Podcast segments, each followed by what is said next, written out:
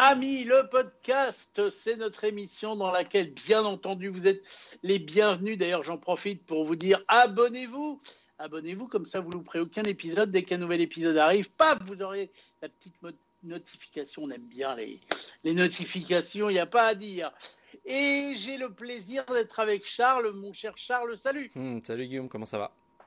Eh bien, je vais bien. Et en plus, mon petit doigt qui me dit beaucoup de choses m'a dit que tu allais nous surprendre aujourd'hui, puisque tu allais nous parler d'un sujet. Alors, je pense que je n'y connais rien. Je pense que les auditeurs vont être surpris et je pense que tu vas, comme d'habitude, réussir à nous passionner. Tu vas nous parler de béton.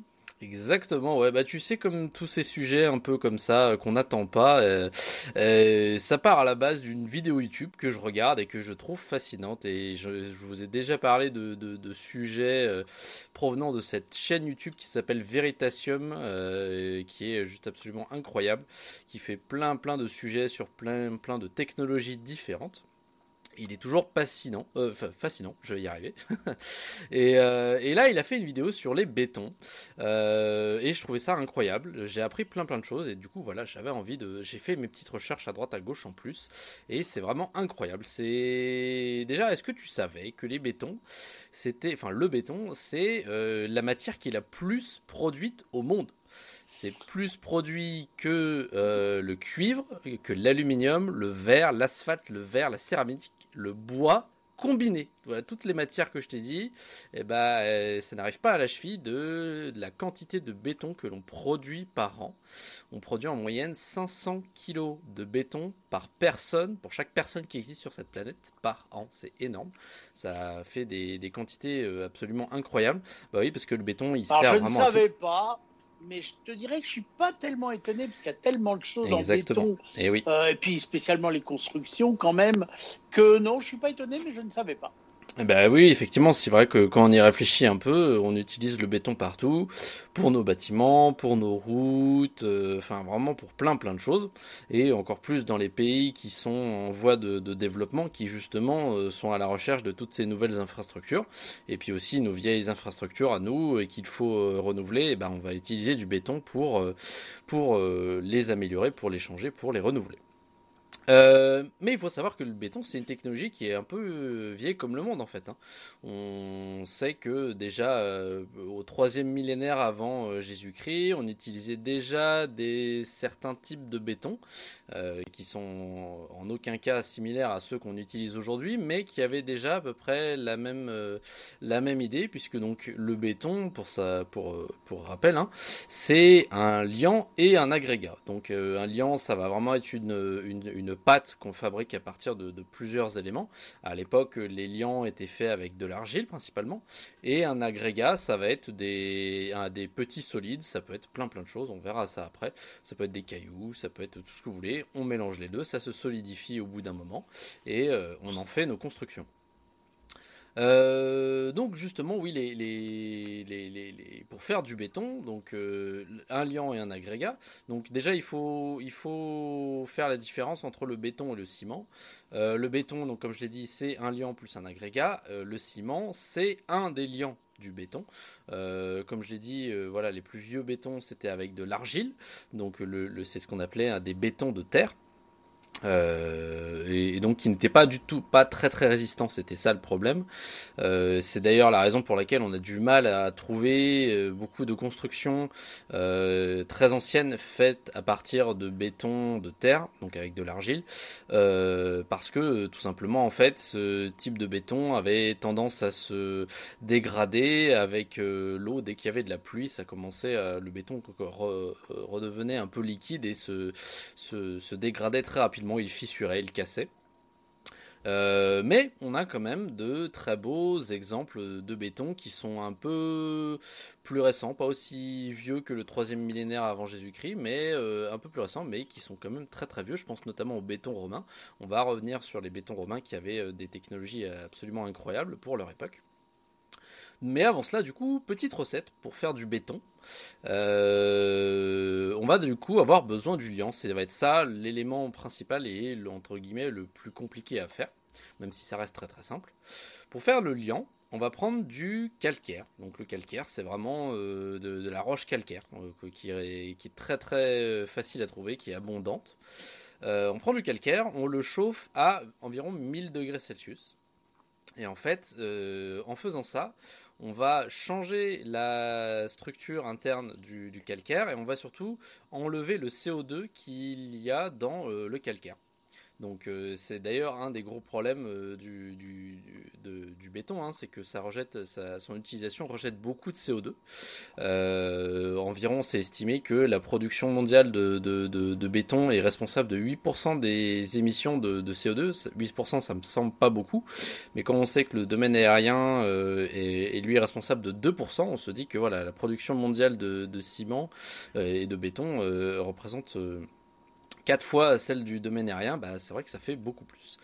Euh, donc le fait que on chauffe du coup le calcaire, cela va rejeter du CO2, comme je l'ai dit, ça va modifier sa structure chimique interne et ça va le transformer en ce qu'on appelle de la chaux, la chaux vive en fait.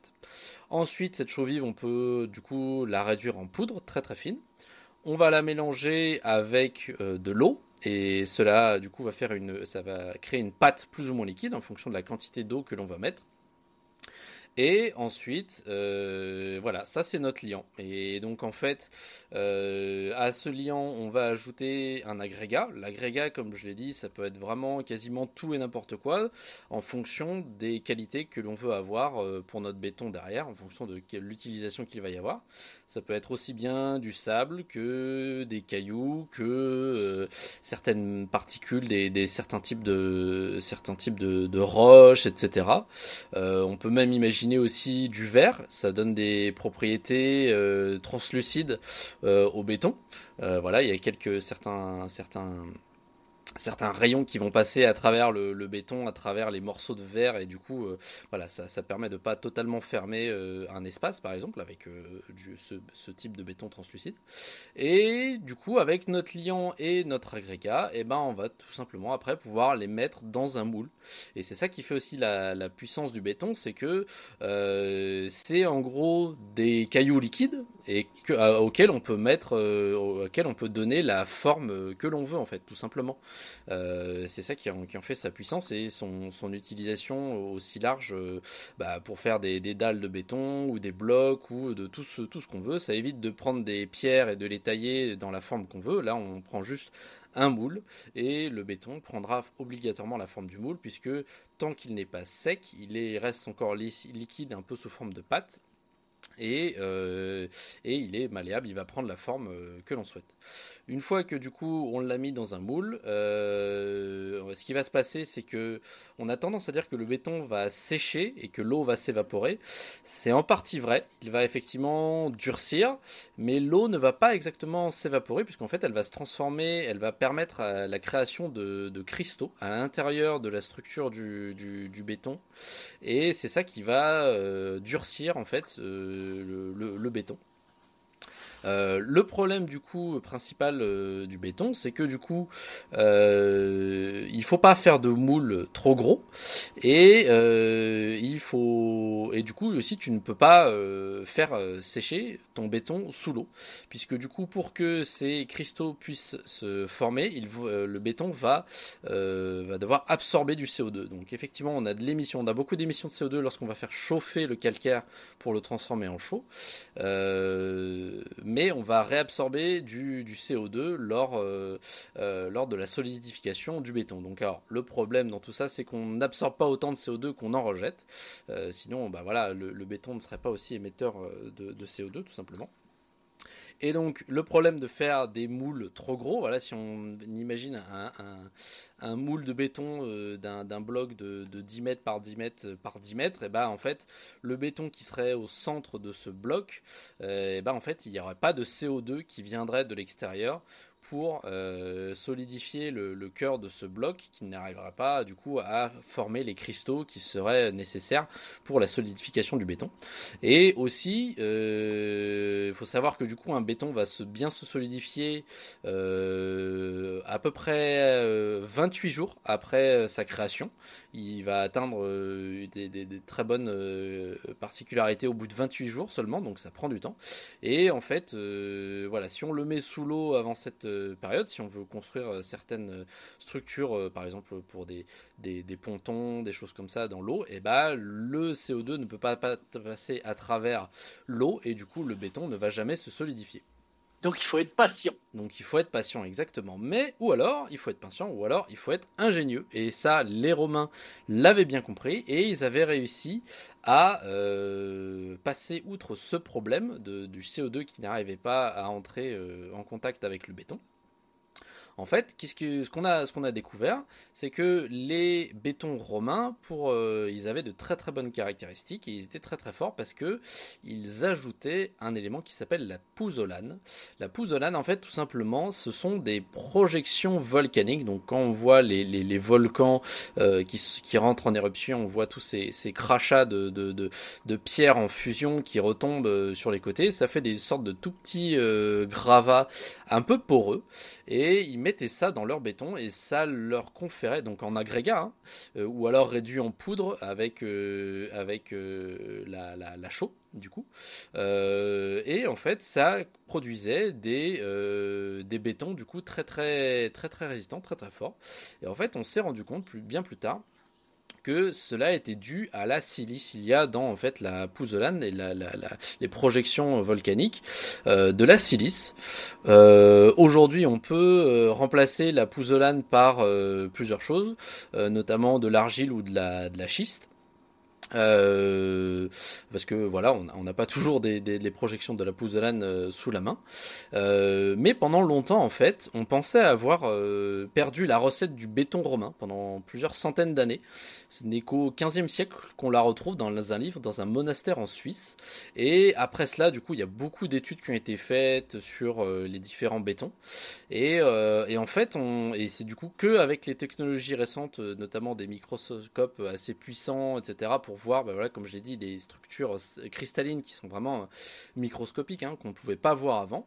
Euh, en fait, on s'est rendu compte que les bétons romains n'étaient pas spécialement meilleurs nos bétons actuels, parce que pendant longtemps on s'est dit, les Romains, ils avaient une technologie qu'on a perdue au fil du temps, etc. Ils étaient bien, bien meilleurs, parce que quand on regarde beaucoup de structures qui sont faites euh, à Rome, eh ben, il y en a beaucoup qui sont faites en, béton romain. Je pense notamment au Panthéon de Rome, qui a toute une coupole, la fameuse coupole qui est absolument euh, gigantesque, qui est faite en béton, euh, qui date donc il y a plus de 2000 ans, et, qui tient encore très très bien et qui, reste, reste en place. Donc c'est vraiment des, merveilles architecturales et on se demandait comment c'était possible que les, les Romains aient accès à cette technologie.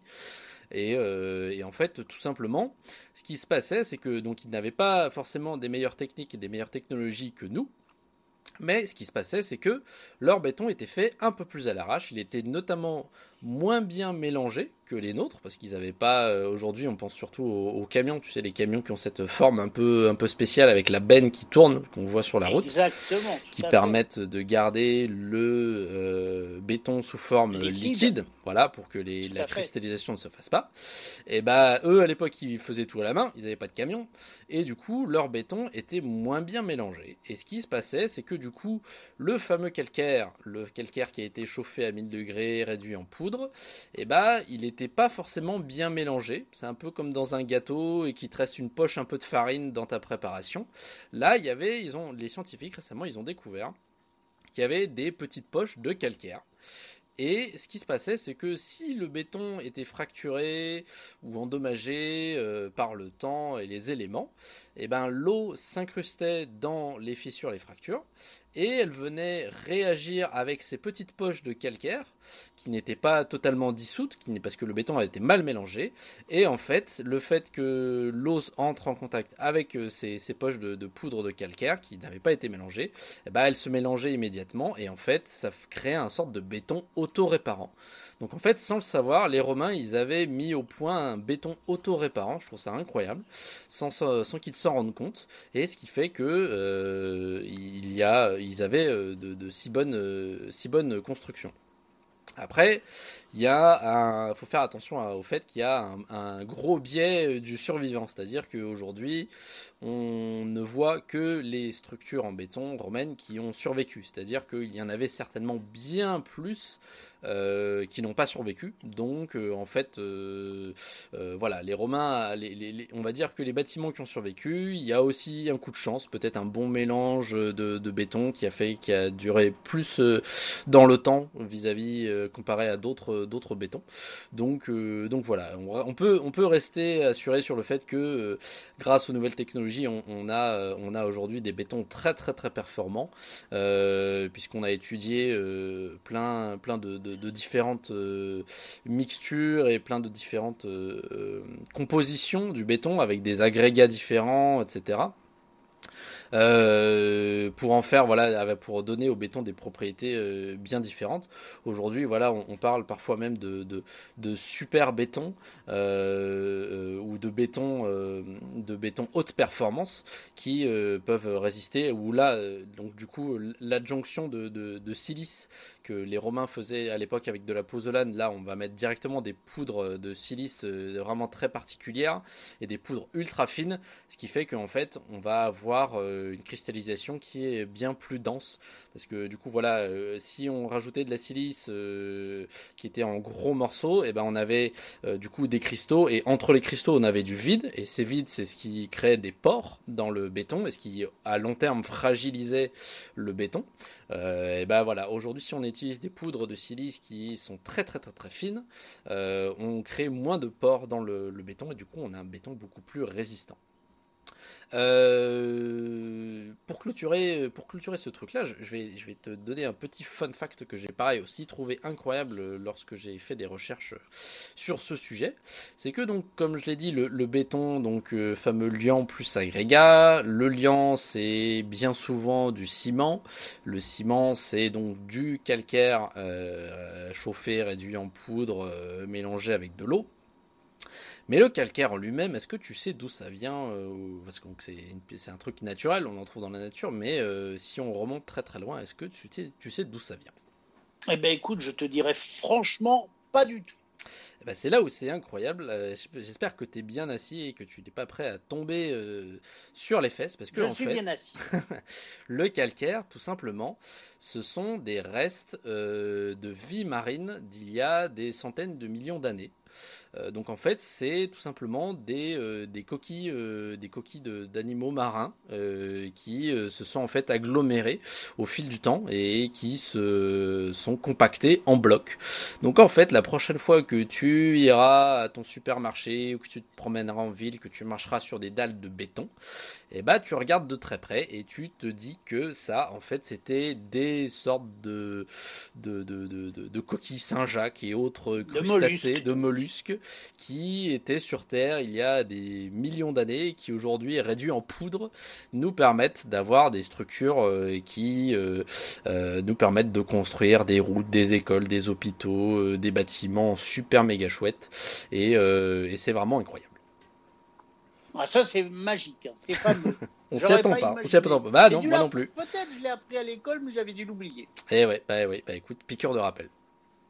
Bravo. bah merci. on peut le dire, c'est grâce à la nature que nous avons le béton. Tout à fait, exactement, ouais. Et, euh, et, on continue à trouver des, des, des, des nouvelles formules euh, plus, euh, plus performantes. Aujourd'hui, il faut savoir que, comme je l'ai dit, donc le béton, ça reste assez simple à faire.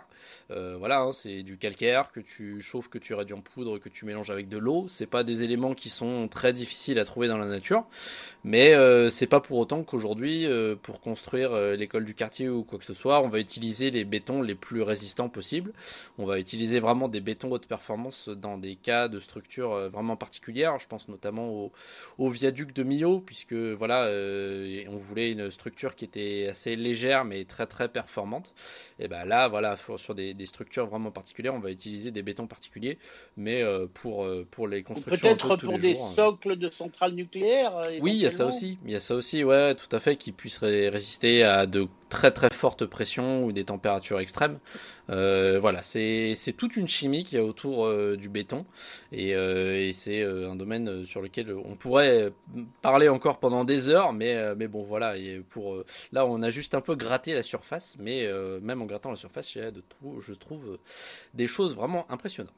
Mais écoute, c'était passionnant et en plus, tu m'as réellement appris euh, quelque chose que j'aurais même pas imaginé une minute. Alors, je sais que j'étais un cancre à l'école, mais je suis pas sûr qu'on nous l'ait appris. C'est que les Romains utilisaient déjà le béton.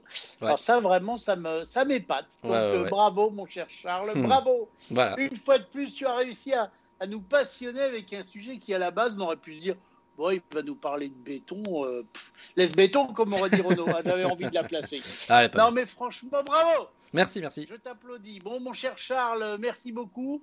Euh, vous voulez réagir Contact contact.amilaradio.com et puis sinon le 01 76 21 18 10 vous attend pour que nous puissions entendre votre belle voix. Et quant à toi, Charles, et ta belle voix, eh bien, hmm. nous te retrouvons bientôt pour de nouvelles aventures.